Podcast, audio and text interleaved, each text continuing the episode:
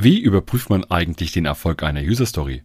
Hat das, was man mit dem Team umgesetzt hat, auch wirklich das gebracht, was wir gedacht haben? Hat sich also der Aufwand gelohnt? Gar nicht so einfach zu beantworten. Oliver und Tim wollen trotzdem versuchen, ein paar Antworten dazu zu liefern, beziehungsweise ein paar Ansätze und Ideen dazu zu besprechen. Euch nun viel Spaß beim Hören dieser Folge.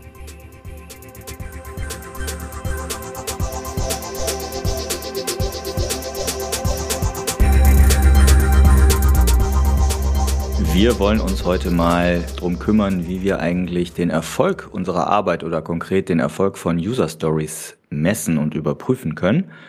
Und wenn ich wir sage, dann begrüße ich erstmal den Olli an meiner Seite. Hallo. Hi Tim.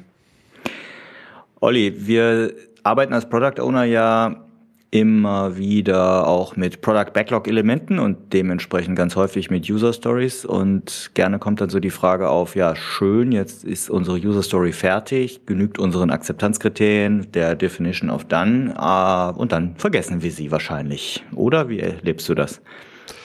Nee, bin ich bei dir, ne? Also bei vielen Product Ownern, die ich begleiten darf, die ich unterstütze, sehe ich das auch. Also es wird sehr viel Arbeit gesteckt in Formulierung bestimmter Anforderungen, in das Ausformulieren von Product Backlog Items, der Akzeptanzkriterien, die du gerade erwähnt hast. Dann überlegen wir uns noch, wie sinnvoll alles in einen Sprint kommt und es wird ganz äh, intensiv, eifrig daran gearbeitet, um dann vielleicht ein potenziell auslieferbares Product Increment am Ende zu haben. Und dann ist es da und wird vielleicht released. Und dann guckt aber keiner mehr darauf, ob es oder wenige, jetzt war ich schon wieder so absolut, sorry, äh, aber wenige darauf, ob es den Erfolg gebracht hat, den wir uns so erhofft haben. Oder ob das überhaupt sinnvoll war, so eine User Story oder irgendein anderes Product Backlog Item umzusetzen. Dann lass uns das doch heute mal genau näher beleuchten. Fangen wir erstmal an mit der Frage, hm, was für eine Grundlage gibt es denn da überhaupt für den Erfolg von User Stories zu überprüfen. Und ähm, ich denke da als erstes tatsächlich, wenn ich in den Scrum Guide reingucke, an die grundsätzliche Basis und Theorie von Scrum. Das sind diese drei Säulen. Transparenz, Überprüfung und Anpassung. Und da würde ich jetzt genau diese Säule Überprüfung auf Englisch Inspect rausgreifen. Und ja, da die Frage an dich, können wir da was schon rausziehen oder begründet diese Säule Inspect und Überprüfung dass wir uns äh, über die Erfolgsmessung von User Stories kümmern sollten? Ja, also du spielst ein bisschen ja auf den Part im Scrum Guide an, der, glaube ich, Scrum Theorie mit Scrum Theorie überschrieben ist. Und dann auch auf die empirische Prozesskontrolle mit diesen drei Säulen. Ich meine mich zu erinnern, dass im Scrum Guide so etwas steht zu Inspect, ähm, dass die Scrum-Artefakte und der Fortschritt in Richtung der vereinbarten Ziele häufig und sorgfältig überprüft werden, um potenziell unerwünschte Abweichungen, Probleme aufzudecken. Mhm. Auch da sind wir bei dem Punkt, naja, wir sind im komplexen Umfeld unterwegs. Es gibt ganz viel, von dem wir gar nicht wissen, dass wir es nicht wissen. Haben wir hier auch häufiger schon erwähnt und diskutiert. Und deswegen ist die Überprüfung dessen, was wir uns als Ziel gesetzt haben und vereinbart haben, häufig und sorgfältig notwendig, um halt zu gucken, kommen wir eigentlich wirklich in Richtung des Ziels an oder gibt es irgendwelche Abweichungen von dem, was wir als Ziel haben und wo wir dahin wollen? Okay, aber bei den Scrum-Artefakten habe ich das Product Backlog, das Sprint Backlog und das Produktinkrement.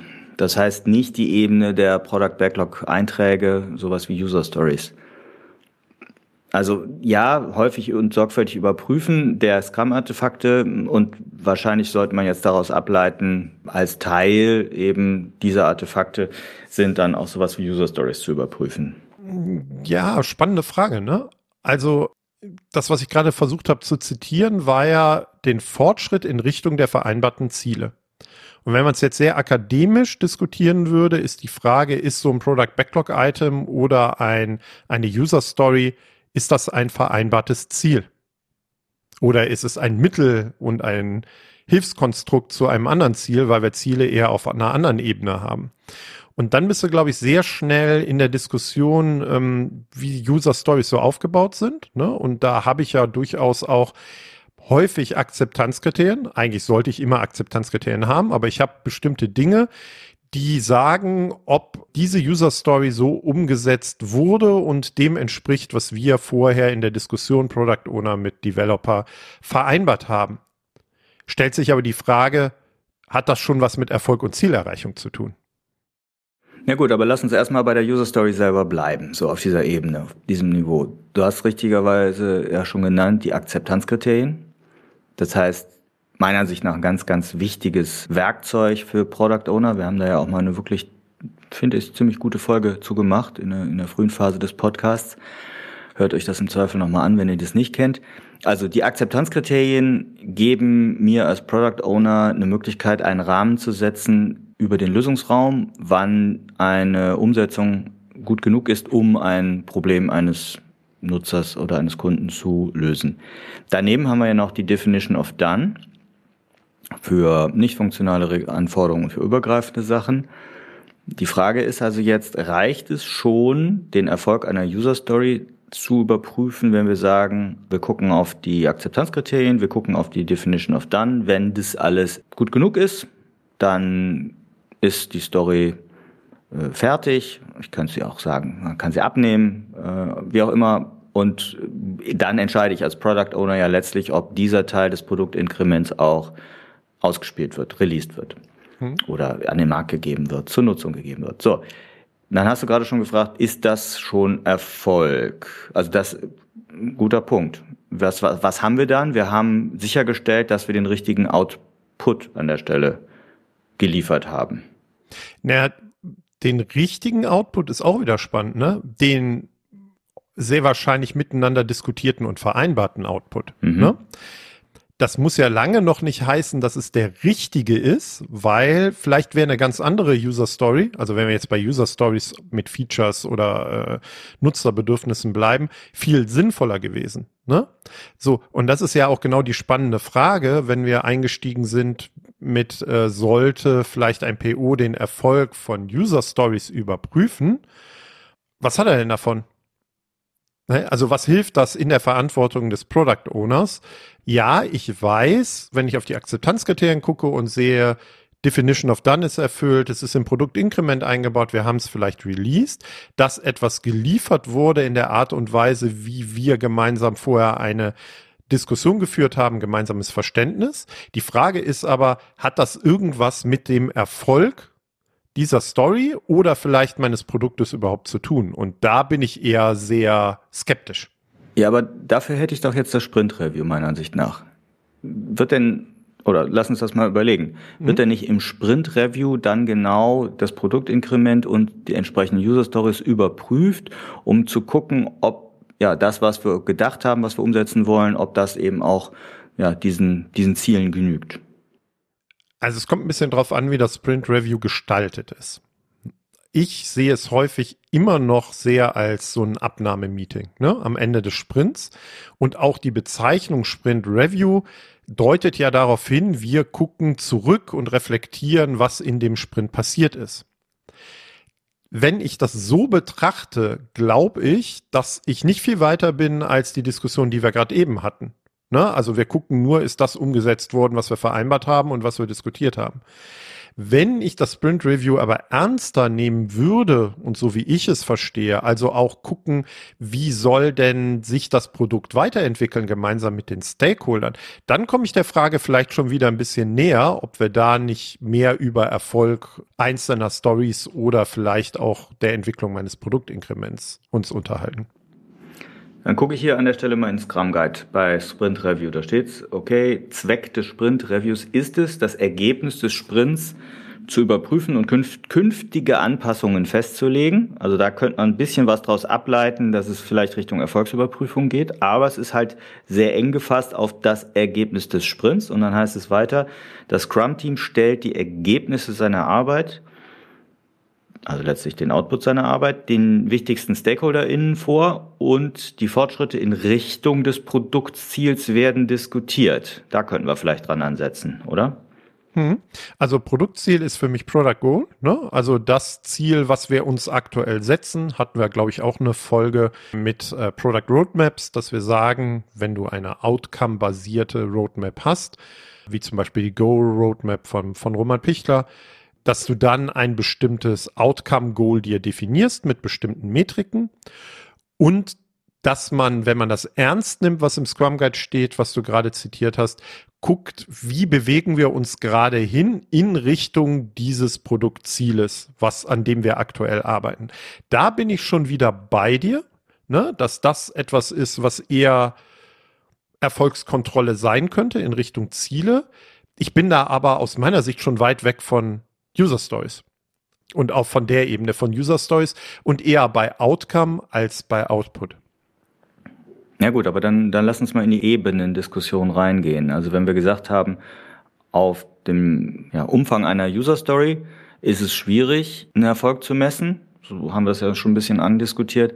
Äh, was hätten wir noch? Also wenn wir so in Sprint Review reingucken, wo wir gerade waren, da gucken wir eben aufs Sprint-Ziel. Haben wir das Sprint-Ziel, das Sprint-Goal erreicht oder nicht erreicht? Und daran könnte man ja auch schon festmachen, war der Sprint erfolgreich? Hm. Also ich glaube, dass das eine viel bessere Ebene ist. Aber auch da, glaube ich, funktioniert das Ganze nur, wenn wir ein Outcome-Sprintziel formuliert haben. Also wenn es jetzt ein Sprintziel ist, was eher ein Output ist, erlebst du ja vielleicht auch ab und zu in deiner Realität, setze mindestens 80 Prozent aller User Stories dieses Sprints um. Dann glaube ich, sind wir, sind wir nicht so viel weiter. Wenn wir eher ein Outcome-basiertes Sprintziel haben, wie ich möchte als Redakteur dieser Online-Webseite in der Lage sein, meine Artikel in 40 Prozent weniger Zeit online zu bringen, sage ich jetzt mal so, und damit dann als Zeit einzusparen, dann wird das auf einer Sprintzielebene, glaube ich, viel eher funktionieren. Ja, da will ich mal reingehen. Also das, Gerne. das fand ich ein bisschen zu ver, vereinfacht jetzt zu sagen, hier äh, Sprintziel 70 Prozent der Stories umgesetzt oder 100 Prozent der Stories umgesetzt. Das, äh, dass, dass das falsch ist, äh, sind wir uns schnell einig. Aber ich kann trotzdem, finde ich, ein Output orientiertes Sprintziel wählen, zum Beispiel ein bestimmtes äh, Feature umzusetzen, was für mich erstmal nur Output ist das finde ich total legitim, das auch als äh, Sprintziel zu formulieren, weil Scrum eben ein sehr Output- und Delivery-orientiertes Framework ist. Also bin ich bin ich bei dir. Was ich meinte ist, dass dann die Erfolgsmessung vielleicht nicht signifikant anders ist, als wenn ich auf die einzelnen User Stories gucke, weil auch dann wir nur noch reflektieren, haben wir denn diese fünf wichtigsten User Stories umgesetzt. Ne? Also es verändert sich in der Erfolgsbemessung oder Bewertung für mich nichts anderes. Und eigentlich kommen wir ja genau in die Diskussion rein, sollte der Erfolg, den ich als Product Owner mir angucke oder wie ich an Erfolg rangehe, sollte das eher etwas Output-orientiertes oder Outcome-orientiertes sein. Ja, okay. Also das ist natürlich auf der Ebene der Sprache, die wir nutzen, äh, schwierig. Ne? Wenn wir sagen, der, der Sprint war erfolgreich oder wir haben das Feature erfolgreich live gestellt, dann finde ich das immer noch erfolgreich, äh, dass das Feature live ist, jetzt in dem Beispiel, oder das Feature Set. Aber man muss es wahrscheinlich trennen von dem Wert des Produktes, was wir erzielen wollen. Und da bist du in der Output-Outcome-Diskussion. Also was heißt denn überhaupt Erfolg? Das, da müssen wir, glaube ich, mal was zerlegen. Und da hast du gerade, glaube ich, den richtigen Punkt angesprochen. Als Product Owner habe ich das Ziel, den Wert des Produktes oder der Wert, der aus dem Arbeit der Developer kommt, zu maximieren. Ja, und eigentlich geht es um Wert. Ne? Wenn ich erfolgreich bin, bin ich ein Wertmaximierer. Jetzt mal ganz platt formuliert. Und Wert entsteht für mich persönlich tatsächlich nur über Outcome erzielen und du machst, malst das ja auch relativ schön in, in Trainings und Workshops auf und dadurch einen bestimmten Impact zu erzielen und nicht um möglichst viel Output zu generieren, sondern ich glaube, Jeff Patton sagt ja, minimiere irgendwie den Output und maximiere den Outcome und dann wirst du eigentlich ein erfolgreiches Produkt haben und deiner Verantwortung als Product Owner eher gerechter werden und erfolgreicher werden. Mhm, ja. Das heißt aber, Also wir gucken auf Outcome und auf äh, ja, Impact. Ich sage immer ganz gerne eher Business Impact, also sprich die Veränderung der, der Business KPIs, um das ein bisschen abzutrennen und abzugrenzen vom, vom Impact Mapping noch. Aber das ist eine andere Diskussion. Also, wir wollen auf Outcome und auf Business Impact gucken, den unsere Sprints, unsere User Stories sonst was erzielen. Das heißt, die grundsätzliche Frage ist schon mal legitim zu sagen, haben wir mit dem Output, den wir geschaffen haben, in Form von User Stories äh, oder ganzen Sprints, also abgebildet in einem Produktinkrement, haben wir damit Wirkung hinterlassen, Outcome erzeugt. Bei den Usern als auch auf unsere Business KPIs. So, jetzt haben wir eben gesagt, das könnte man ja eigentlich auch schön im Sprint Review machen. Wenn wir uns also, wie du eben dargestellt hast, zum Beispiel eine outcome-orientierte Roadmap schnappen, auf die Product Goals gucken und so weiter. Und dann könnten wir auch im Sprint Review hinterfragen, waren wir denn erfolgreich mit dem, was wir hier so gebaut haben. Ist das denn möglich am Ende eines Sprints? Da kommt es wieder ganz drauf an, glaube ich, welche KPIs, Indikatoren, wie auch immer wir wählen. Und da wird es jetzt, glaube ich, echt schwierig, auch in der Rolle des Product Owners. Und äh, du musst da aus meiner Sicht unterscheiden, dass es sogenannte Leading Indicators KPIs gibt und Leading in der Form von, die zeigen mir sehr frühzeitig an, ob wir auf dem richtigen Weg sind ne, und ob sich das Ganze in eine richtige Richtung entwickelt. Und Lagging Indicator eher dass das Ziel, ob wir das Ziel erreichen, verzögert, also deswegen Lagging erreicht wird.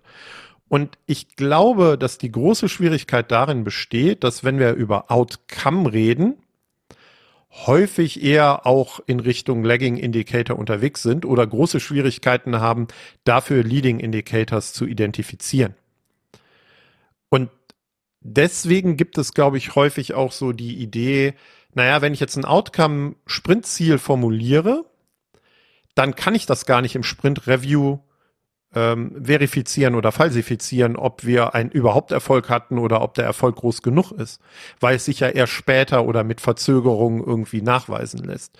Und das ist, glaube ich, genau die schwierige Diskussion, weswegen viele Teams und Product Owner eher wieder in Richtung, naja, haben wir diesen Output geliefert, einsteigen oder, oder, oder die Betrachtung darauf reduzieren weil es natürlich wesentlich einfacher ist und wesentlich direkter nachweisbar ist. Ist nur die Frage, haben Sie die richtigen ähm, Leading Indicators, die Sie da betrachten, die uns mittel- bis langfristig verzögert eigentlich zu unserem größeren Product Goal führen werden? Das heißt, also ich übersetze übrigens äh, Leading Indicators ganz gerne einfach mit handlungsleitenden ja. Ähm, ja, Indikatoren und Lagging eben zeitverzögerte oder schleppende Indikatoren. Sodass heißt auf jeden Fall schon mal, am Ende eines Sprints können wir mit dem, was wir im Sprint geliefert haben, wahrscheinlich noch keine Überprüfung vornehmen im Sinne von, zeigt es schon Wirkung, weil das so schnell einfach keine Wirkung zeigt. So, dann ist aber die nächste Frage, die sich daraus ergibt, wann machen wir es denn dann? Also wenn wir jetzt erstens festgestellt haben, zu häufig hm, wird nicht so auf diesen langfristigen Erfolg geguckt. Warum? Weil wir immer nur auf den letzten Sprint gucken und sich da ja, der Erfolg noch gar nicht überprüfen lässt, dann lass uns jetzt mal überlegen, äh, wie könnte man das denn in Scrum organisieren, dass sich eine Erfolgsprüfung, egal jetzt auf User, ob auf User Story Ebene oder auf äh, Sprintziel oder auf Product Goal Ebene darstellen lässt. Also wie würden wir es einbauen? Also ich glaube, der erste Schritt muss sein, dass ich mir überlege, was ist wirklich der Leading Indicator, Leading KPI die wir betrachten, also wo ich frühzeitig eine Information bekomme, ähm, geht das Ganze in eine richtige Richtung.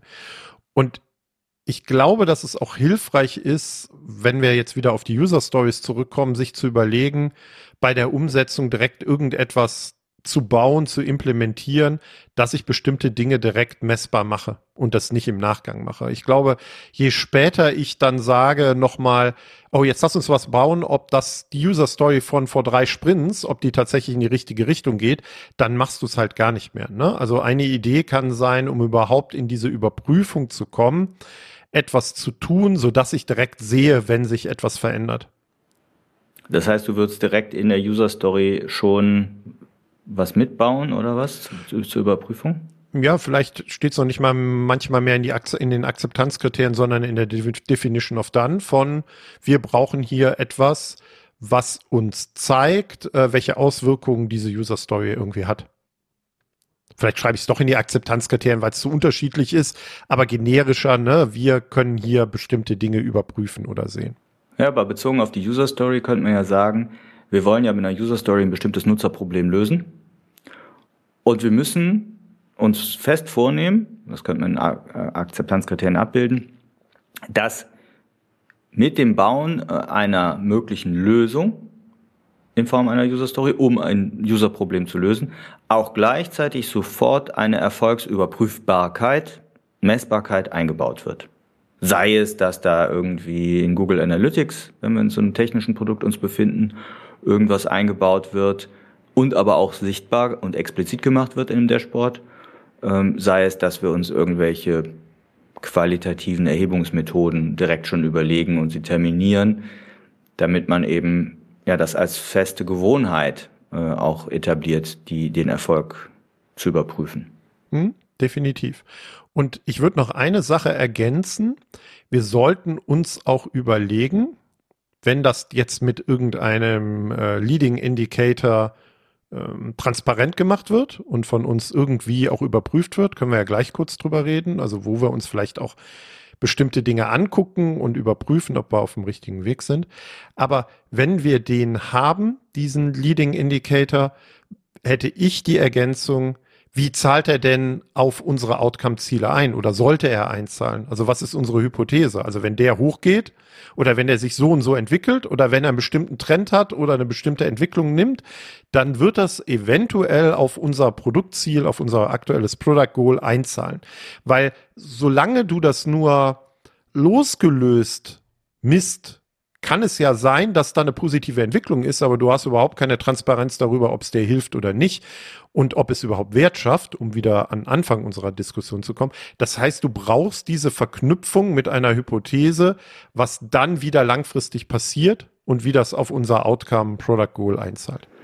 Da gibt's ja momentan auch wirklich äh, aus der gelebten Praxis rund um Corona schöne Beispiele. Ne? Letztlich ist ja die Sieben-Tage-Inzidenz aus, meiner Sicht ist das ein Leading Indicator, äh, um bestimmte, den Erfolg bestimmter Maßnahmen, also der ist auch schon gewisserweise zeitverzögert, klar, in Bezug auf die Maßnahmen, aber ich kann daran sehr schnell eine Hypothese, die wir da aufgestellt haben, ableiten, wie sich später die Krankenhausbelegung und die Todesrate verändern wird. Jetzt haben wir aber ja ganz aktuell wirklich die, die Diskussion, ob da die Sieben-Tage-Inzidenz überhaupt noch greift, weil sich jetzt die Rahmenbedingungen verändert haben durch Impfstatus etc. Das heißt, wir haben nicht mehr so eine klare Korrelation zwischen Sieben-Tage-Inzidenz und jetzt meinetwegen Kranken, also Intensivbelegung und Todesrate, wie wir es vielleicht vor einem halben Jahr hatten. Und das heißt auch, so eine Hypothese kann sich ändern, kann sich anpassen, weil sich die Korrelation auf die Lagging Indicators eben auch verändert. Hm. Das ist aufs Produkt eigentlich auch übertragbar, ne? Ja, definitiv. Und ich glaube, genau auch zu diesem Beispiel hatte Heiko Stapf auch neulich irgendwas auf LinkedIn geschrieben und schreibt da auch über drei Merkmale, die solche Leading Indicator haben sollten, damit sie halt sinnvoll sind. Ne? Und das hast du gerade eigentlich auch erwähnt. Also zeigt er in die richtige Richtung? Ne? Also korreliert dieser Leading Indicator halt mit dem Lagging Indicator, den ich habe? Und lässt sich auch in irgendeiner Art und Weise bei einer Veränderung die Stärke der Veränderung bei dem Lagging Indicator voraussagen und gibt es irgendwie genug Zeit, Vorlaufzeit tatsächlich auch daraus zu lernen. Und so ein bisschen hast du das ja gerade angedeutet, was sich da gerade verändert in der Betrachtung der Inzidenzzahl als, als Leading Indicator, dass man vielleicht das Gefühl hat, dass nicht mehr genug dieser Qualitätsmerkmale erfüllt sind um halt auf diesen verzögerten Indikator gucken zu können. Und ich bin völlig bei dir, dass man das Ganze auch sehr gut auf Produktentwicklung, Produkterfolg und Indikatoren für den Produkterfolg übertragen kann. Nochmal zurück zur Thema unserer Folge hier. Ich glaube aber nicht, dass man es auf User Story Ebene machen kann. So, das, ne, das war ja so der Kern unserer These. Aber mit dem, was wir gerade diskutiert haben, dass das Ganze auf einer anderen Ebene auf, auf einer Sprintzielebene, auf einer Product Goal-Ebene durchaus möglich ist, wenn man Leading mit Lagging miteinander verbindet und wenn man guckt, wie das eine auf das andere einzahlt. Würde es denn auf einer Epic-Ebene gehen, um das, um nochmal einen anderen Begriff reinzuwerfen? Also, ich tue mich damit schwer, jetzt zu sagen, ja, auf Epic-Ebene geht es, weil ich weiß, dass da draußen ähm, bei 100 Product Owner innen, die uns zuhören, 120 verschiedene Definitionen von Epics irgendwie existieren. Wenn ich größer werde, kann das sein, dass das mein Sprintziel entspricht und dann würde ich sagen, ja. Wenn es irgendwas anderes ist, dann weiß ich nicht. Keine Ahnung. Ja, meine These ist ja eigentlich bei Epic immer, Epic ist nichts anderes als eine große User Story. Und der Begriff Epic spielt äh, meiner Ansicht nach leider heutzutage nur deshalb noch so eine relevante Rolle, weil ja das Produkt Jira ähm, den Begriff Epic so stark fokussiert und im Produkt eingebaut hat. Und deshalb kommt immer die Frage, ja, wo ist denn der Unterschied zwischen einem Epic und einer User Story? Ich finde ihn gar nicht so relevant. Also wenn es euch hilft, arbeitet mit Epics, ja, aber es arbeitet auch keiner mit Sagas. Also Saga ist ja die, die Ebene über dem Epic. Da das aber in Jira nicht abgebildet wird, nutzt das keiner. Oder ist total unbekannt. Von daher, mir persönlich reicht es eigentlich auf User Story Ebene zu arbeiten, weil die kann ich ja auch wiederum splitten, kleiner machen, noch kleiner machen, noch kleiner machen. Also ein großes Epic, äh Quatsch, eine große Story ist für mich auch ein Epic. Aber das als Exkurs. Ja, ähm, jetzt habe ich ja lang eben gesprochen. Deine Frage war ja eigentlich, wie organisiert man vielleicht diese Erfolgsüberprüfung auch irgendwie in unserem Scrum-Framework. Und da habe ich gesagt, ja, wir müssen es erstmal messen und wir müssen uns erstmal transparent machen, wie denn das, was wir messen, auf, auf unsere Outcome-Ziele einzahlen. Gebe ich die Frage zurück, weil ich sie nicht beantwortet habe. Hast du Ideen, wie man das organisieren, institutionalisieren könnte? Also deine erste Idee war ja, das insofern zu institutionalisieren, dass man direkt die Messbarkeit mit in die User Story einbaut, also die Anforderung einbaut, dass es messbar wird. Dann habe ich vielleicht einen Wert, auf den ich drauf gucken kann, aber dann braucht es ja irgendwie eine Gewohnheit, dass ich das auch wirklich tue. Weil nur, dass ich es messen kann, heißt ja noch nicht, dass ich mich da wirklich mit auseinandersetze. Das heißt, um auf die Scrum Inspect and äh, Säule zu gehen oder auf das, den Begriff überprüfen, wir müssen organisieren, dass wir regelmäßig drauf gucken. Und eine Idee kann dann eben sein, dass man alle, weiß ich nicht, jeden Monat oder alle zwei Monate so einen expliziten, äh, eine Session macht, wo man sich nur mit diesen Metriken beschäftigt. Oder das natürlich ins Sprint-Review auch als üblichen Teil mit einbaut, dann aber eben nicht nur auf, das, auf den Sprint guckt, sondern einfach weiter zurückguckt. Also das mehr als Review oder kontinuierliche Inspection sieht und das ja in diese regelmäßige, äh, in dieses regelmäßige Scrum-Event einbaut.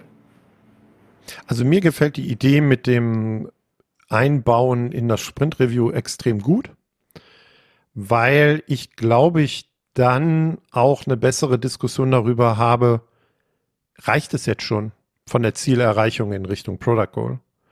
Ne, wenn ich zum Beispiel sehe, äh, jetzt haben wir vier Sprints investiert und das, was wir aber erreicht haben, waren so und so viel Prozent. Vielleicht ist es jetzt good enough oder wir müssten noch äh, 50 weitere Sprints investieren, um überhaupt dahin zu kommen, wo wir irgendwann mal als Product Goal hin wollten. Und wenn ich das einbette in das Sprint-Review und in die Diskussion und kontinuierlich auch mit den Stakeholdern, könnte ich mir vorstellen, ich habe es auch schon an der einen oder anderen Stelle so gesehen, dass ich zu besseren Diskussionen komme. Dein Vorschlag mit dem einen expliziten Tag zu machen, finde ich auch charmant. Ne? Also zu sagen, wir haben hier einen expliziten Tag, wo wir nur auf unsere Metriken, KPIs, äh, äh, Ziele, wie auch immer gucken. Vielleicht ist die Diskussion dann fokussierter nur auf die Metriken. Also ich kann dann genauer drauf gucken. Ich weiß aber nicht, ob so eine Gewohnheit draus wird oder ob sie dann gekippt wird. Ne? Also ich würde es halt nochmal getrennt sehen. Der Product Owner oder die Product Ownerin sollte meiner Ansicht nach total regelmäßig auf seine und ihre Metriken gucken. Das heißt, der, die Arbeit mit so einem Dashboard muss meiner Ansicht nach integraler Bestandteil der PO-Arbeit sein. Und dann würde ich halt sagen, wenn zum Beispiel da irgendwas Auffälliges drin ist, dann kann man so einen Metrikentag vielleicht auch machen. Und ansonsten ist einfach, also zusätzlich mitlaufen lassen im Sprint-Review finde ich deshalb gut, weil ich es dann dort mit den Stakeholdern auch besprechen kann. Aber das würde ich halt trennen. Als PO muss ich immer in meinen Zahlen, in meinen Metriken leben, glaube ich. Und die zweite Schicht ist dann halt mit, äh, mit dem Umfeld das zu diskutieren und zu reflektieren. Hm. Ich würde das mit dem Metrikentag gerne noch ergänzen wollen, weil ich glaube, dass eine Schwierigkeit ja ist, überhaupt die richtigen Metriken oder Indikatoren zu finden. Hatten wir ja eben auch schon in der Diskussion. Und wenn ich so einen Metrikentag habe und mache es halt losgelöst und gucke da drauf, vielleicht stelle ich auch fest in der Diskussion, wir wählen immer die Falschen. Oder wir müssten eigentlich anders zu, dazu kommen, wie wir auf Metriken irgendwie gucken. Und vielleicht haben wir die falschen, weil wir immer Metriken auf User Story Ebene machen. Vielleicht müssten wir eher Metriken auf einer anderen Ebene und was wir eben hatten, eher mehr Zeit rein investieren, zu gucken, haben wir die richtigen Leading Indicators, weil wir messen ganz viel, aber sie zahlt halt nicht ein auf das, wo wir irgendwie hinwollen. Das heißt, dieser Review der Auswahl der Metriken könnte man, glaube ich, besser in so einen getrennten Metrikentag machen, als das Ganze auch noch in so ein Sprint-Review mit reinzupacken, weil ähm, das, das hätte für mich tatsächlich nicht so viel im Sprint-Review zu tun, ob wir die richtigen Metriken haben. Na, das ist gut. Also lass uns da mal festhalten. Äh, einen solchen Metrikentag, um das ganze Konstrukt Dashboard zu hinterfragen, also auch unsere Hypothesen zu hinterfragen, welche Metriken denn uns die richtigen Aussagen liefern. Das sind ja auch alles nur Hypothesen, weil ich keine 1 zu 1 Abbildung zwischen diesen Zahlen und dem wirklichen Outcome in der Regel habe. Ähm, und dann aber dieses aktiv mit den Metriken arbeiten, sowohl als Daily Business des PO und dann eben auch regelmäßig in sowas wie einem Sprint-Review. Hm? Gibt es noch weitere Ideen, Olli? Ja, du hast gerade gesagt, der PO sollte regelmäßig da drauf gucken, mal unabhängig von Stakeholder, Met äh, Metrikentag, Sprint Review. Man kann das Ganze natürlich auch transparent machen, ne? sei es neben das Sprintboard hängen ähm, des Scrum-Teams, damit auch die Developer mehr im Blick haben, ähm, an was wir arbeiten, in welche Ziele, welche Ziele wir verfolgen wollen. Vielleicht hängt man es auch irgendwo ganz groß irgendwie im Gang hin. Es gibt ja viele Teams, die auch tatsächlich solche Metriken auf irgendwelchen Schirmen irgendwie in ihren Räumen haben. Ist jetzt ein bisschen schwierig, ne? Klar kannst du ja am Rechner irgendwie aufrufen. Also ich glaube, ein Punkt ist, Transparenz darüber zu erzeugen. Was messen wir gerade ähm, und wo stehen wir gerade, was wir messen? Denn alles, was irgendwie in der Versenkung verschwindet, äh, was nicht sichtbar ist, wird uns nicht helfen. Und ob das jetzt beim Sprintboard ist oder auf irgendeinem für jeden sichtbaren Monitor to be discussed. Ja, ich finde die Idee ziemlich gut eigentlich, das Scrum-Board zu erweitern. Also über den Status dann, also die User Story ist dann hinaus, noch weitere Status einzubauen, zum Beispiel sowas wie äh, inspiziert, ja oder nein, ne? überprüft. Und da kann man ja dann auch nochmal sortieren zwischen, ist das ein, eine schnell überprüfbare User Story, so aller Leading Indicator oder eine zeitverzögerte Wirkung. Aber ich sollte eine Erinnerung haben, auch in drei oder vier Monaten meinetwegen, das Ding nochmal zu überprüfen. Und dann final zu sagen, ja, und da kann ich auch das manchmal auf User Story Ebene machen, meiner Ansicht nach. Ja, die Hypothese, die zu dieser User Story geführt hat, ist validiert oder falsifiziert. Also ver verifiziert oder falsifiziert, so rum. Aber entsprechend, das Entscheidende ist, mach es explizit, egal jetzt mal auf welcher Ebene, User Story, äh, Sprint Goal oder ähnliches, und äh, schaffe dir damit eine Erinnerung, auch nach Wochen oder Monaten, ähm, da nochmal explizit drauf zu gucken und nicht dieses Fire and Forget mit Sprint nach Sprint nach Sprint zu machen und User Stories nur so durchzunudeln und ja, haben wir doch geliefert, ist mir doch egal, ob es äh, wirkt oder nicht wirkt. Ja, fein. Am Ende, Olli, haben wir ja immer unsere Tipps, unseren finalen Tipps. Hm. Was für einen Tipp hättest du denn jetzt an die Hörerinnen und Hörer, wenn es darum geht, den Erfolg der Arbeit zum Beispiel in Form von User Stories oder anderem zu messen? Ich würde an die Aufgabe rangehen, immer auf so einer Sprint-Ebene als Product Owner. Also ich muss wissen, was kostet mich der nächste Sprint. Ne? Also was sind die Kosten, die da entstehen? Und ich muss ein Gefühl dafür entwickeln, was glaube ich ist der Wert, den ich durch diesen Sprint halt schaffe. Also der Mehrwert, der dadurch entsteht, dass wir uns meinetwegen zwei Wochen mit den ganzen Sachen beschäftigen. Und ich würde bei der Reflexion über die Kosten meiner zwei Wochen meines Sprints anfangen, weil auch das wissen viele Product Owner einfach nicht. Die haben überhaupt keine Vorstellung davon. Und würde mir dann überlegen, dann fällt die Diskussion nämlich auch über ähm, ein Outcome-basiertes Sprintziel einfacher. Was könnte der Wert sein, den ich aus diesen nächsten zwei Wochen herausbekomme?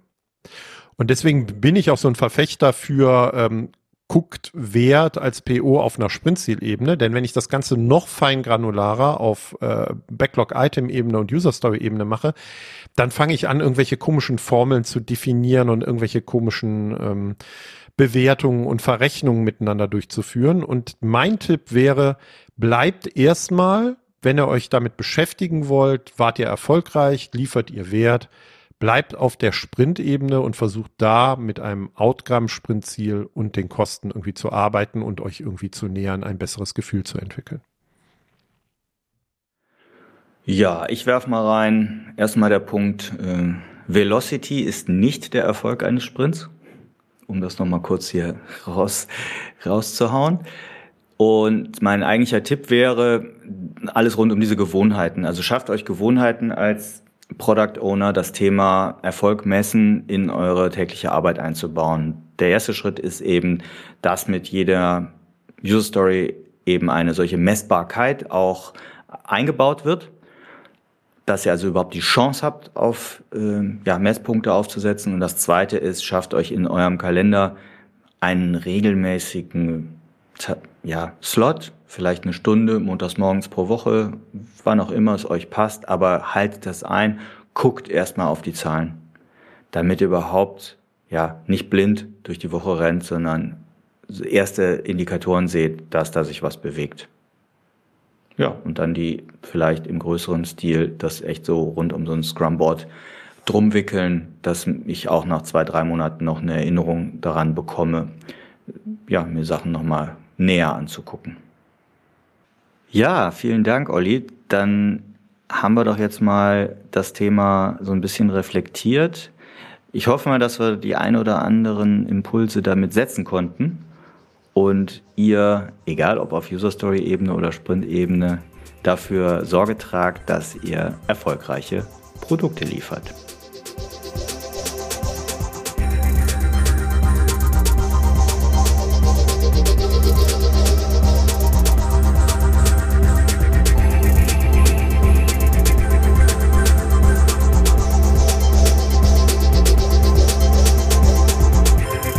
Weitere Informationen rund um Veröffentlichungen und Events der Produktwerker folgt uns auf Twitter oder besucht unsere Website unter produktwerker.de.